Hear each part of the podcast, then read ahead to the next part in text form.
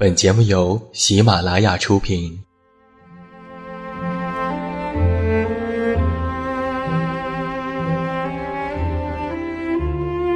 在这个世界上，总有让我们恋恋不舍的事情，比如感情、相遇、离别。那些犹如空气般的戒指，依稀旧梦，光影流年。它们存在于文字当中，无声无息散落在不同的角落。现在，我将它们拾起，用声音和你分享，为你诉说关于心灵的话语。欢迎来到喜马拉雅晚上十点，此时此刻，让远近和你一起文字分享。声音为伴。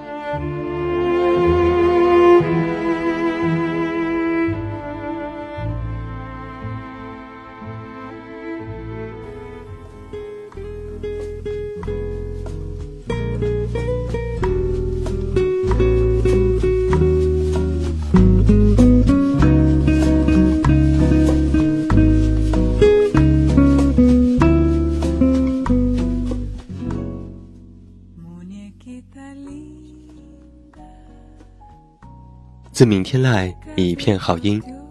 各位好，欢迎来到喜马拉雅晚上十点生活情感节目。我依然是你们的老朋友，这么远那么近，现在在山西太原，向每一位我们的听众朋友们致以问候。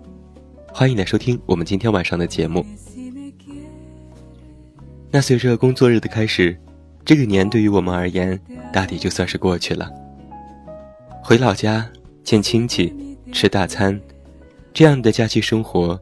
有喜有乐，有忧有思，也是希望大家能够在工作日之后好好调整自己的状态，顺顺利利的过完我们的二零一六年。在这样一个春节当中，印象深刻的该是老一辈的言论，很多话都不知该如何回应。那在今天晚上的节目当中，远近为你送上的是这样一篇来自刘墉先生的文章。以民间的俗语为引子往下思考，看了之后就觉得大鱼大肉之后的青菜，清新可口，回味无穷。那在今天晚上的节目当中，远近就和你分享这篇由刘墉先生写下的文章《筷子拿得远的女孩子》。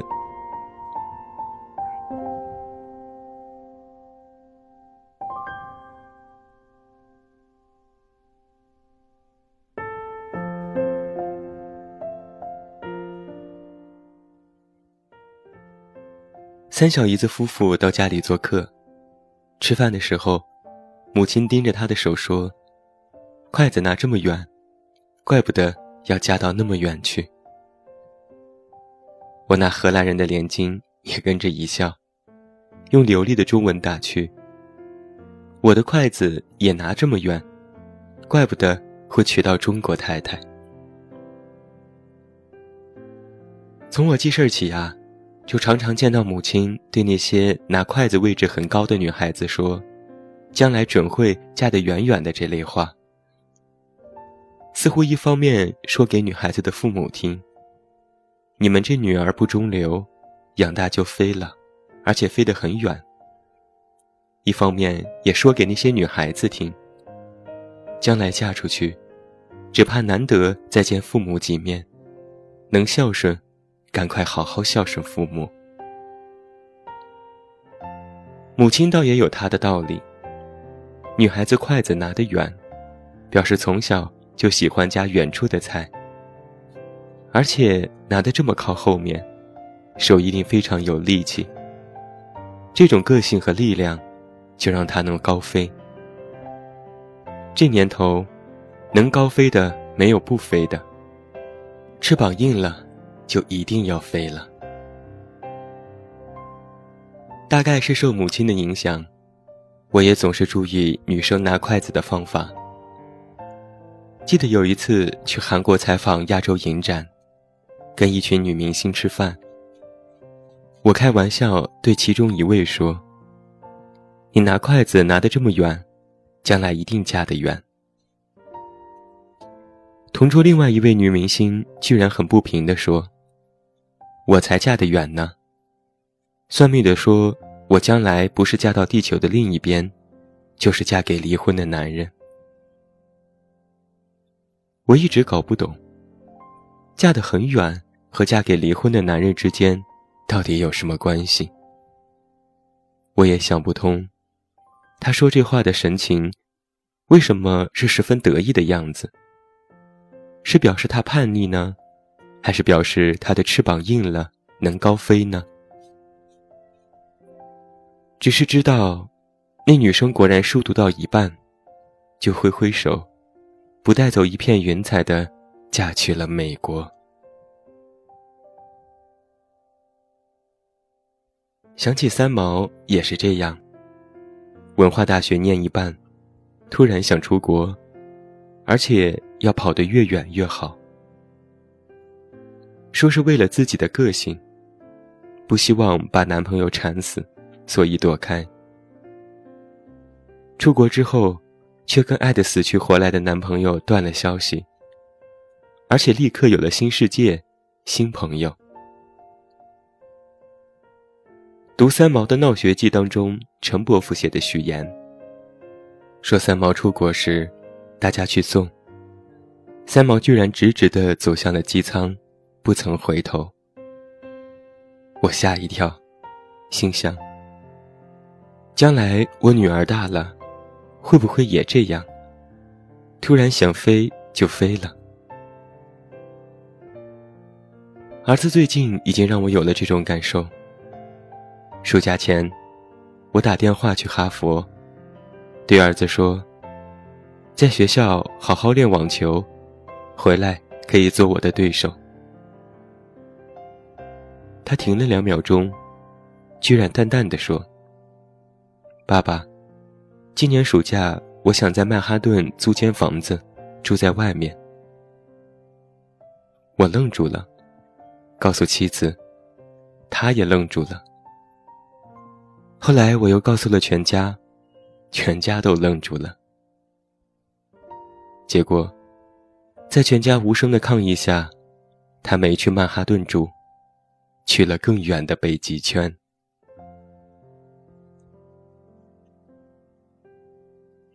我常想啊，每个人心中会不会有一种与生俱来的力量，推着我们离开家，而且离得越远越好？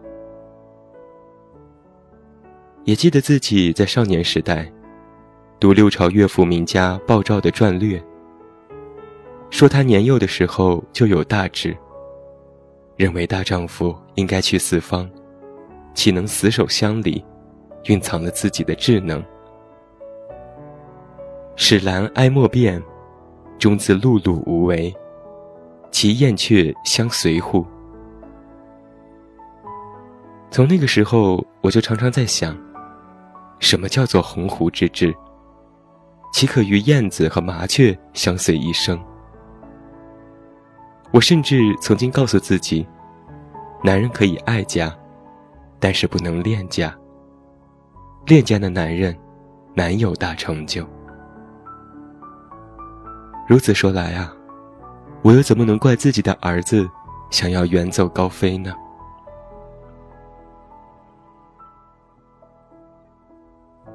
曾经看过一部报道北极狼群的电影，小狼诞生了，寸步不离的跟着母狼。长大些，则扑来咬去的跟妈妈玩耍。这么一家子狼，温馨极了。渐渐的，小狼长大成了大狼。有一天，突然在妈妈身边跑着跑着，跑离了家，跑不见了影子。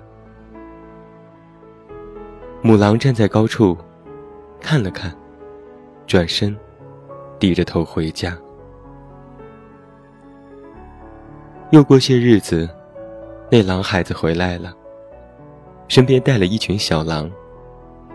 在娘家不远处，左边撒泡尿，右边撒泡尿。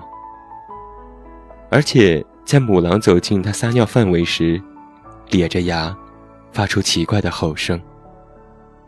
那是在表示，那是他的地盘，他的家。我也曾经在植物学的书上读过，许多花朵虽然是雌雄同花，但是当雄蕊成熟的时候，雌蕊还没有成熟，而雌蕊已经开始分泌粘液，可以接受雄蕊花粉时，旁边的雄蕊却已经要凋零了。于是每朵花的花粉，必须要到别的花。或者是更远的树上远访。据研究，只有这样的远交，才能避免近亲繁殖，有优生的效果。我想起那站在高高的，张望着孩子远去背影的母狼，也想起三毛、撒哈拉和西藏纪念文成公主的大昭寺。其实啊，不论是人，是兽，是植物，当它们成熟的时候，里面就会产生一种力量，一种声音。他们说：“飞吧，越远越好。”这是生物进化当然的道理。我也越来越佩服那些小小年纪。就把筷子拿得很远的孩子，心想：看，他们的手多么有力气呀！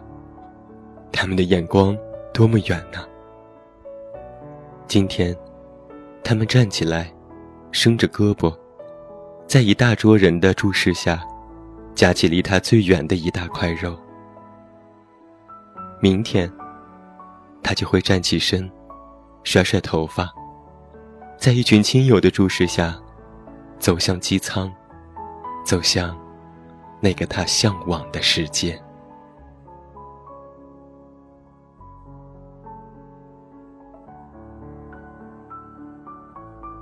这就是远近在今天晚上的节目当中，由我们的策划点点为你带来的刘墉先生写下的《筷子拿得远的女孩子》。其实，在春节之后为你分享这样的一篇文章，是有一些意义在的。在外打拼的我们，看到这样的文章，应该是能够激起一些斗志的。在远方，和理想一起高飞；在家里，为了父母又辛勤的劳作。在我的家乡山西太原，有这样的一句谚语，叫做“三十岁之前活老子”。三十岁之后活儿子，意思就是在自己的子女三十岁之前，都是父母带着孩子向前奔跑；而当自己的孩子过了而立之年之后，父母也渐渐老去了。这个时候，就是孩子们带着父母去看一看这个世界。我身边的很多朋友，几乎是所有的朋友。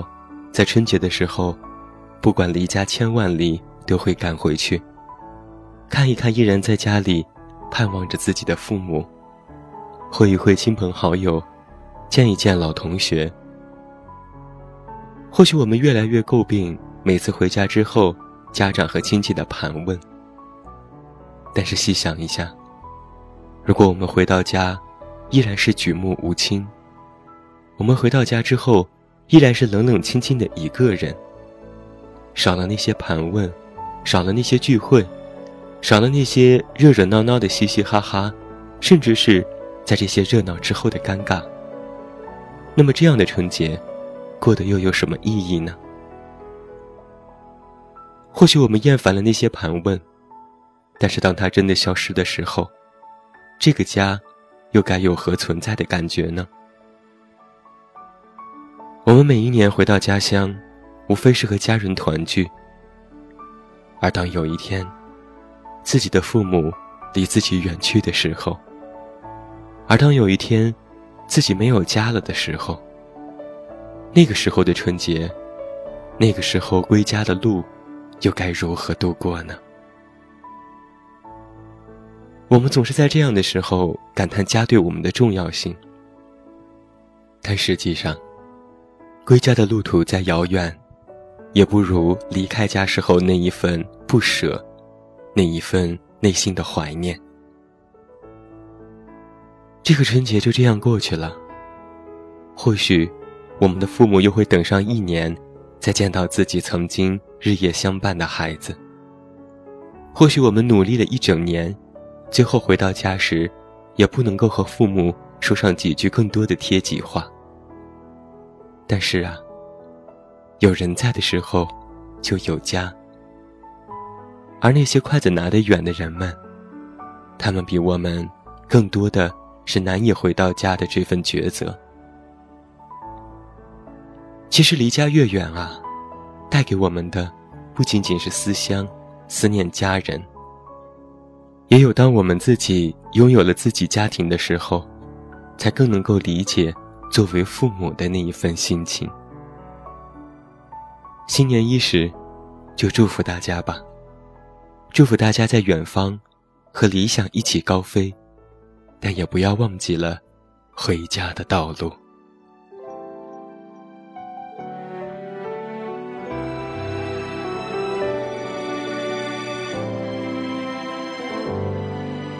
如果能有翅膀，我想飞到另一个人生，转一转，有没有更简单？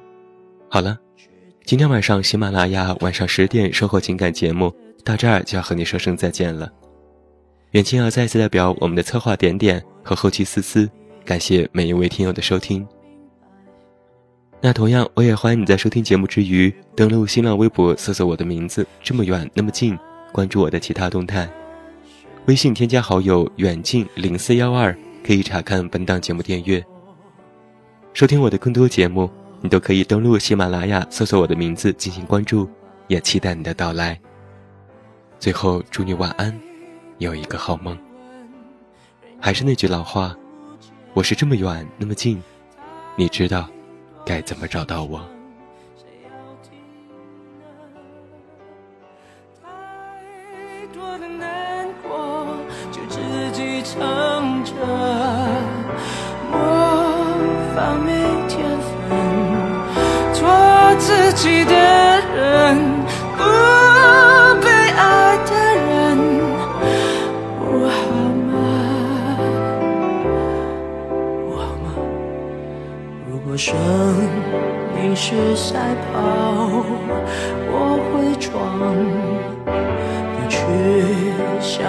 绽放，极致漂亮，这是我，就是我，依然是落败的难堪。太多的疑问，任由它无解；太多的心声，谁要听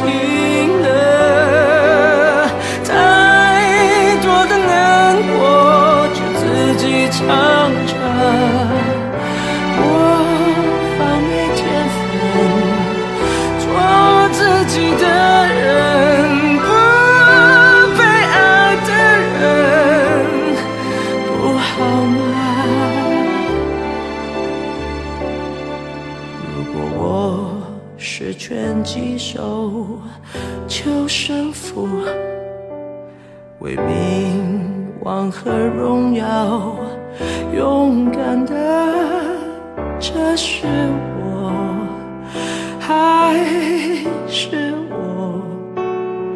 只是我笑着放弃了，明天想为自己活着。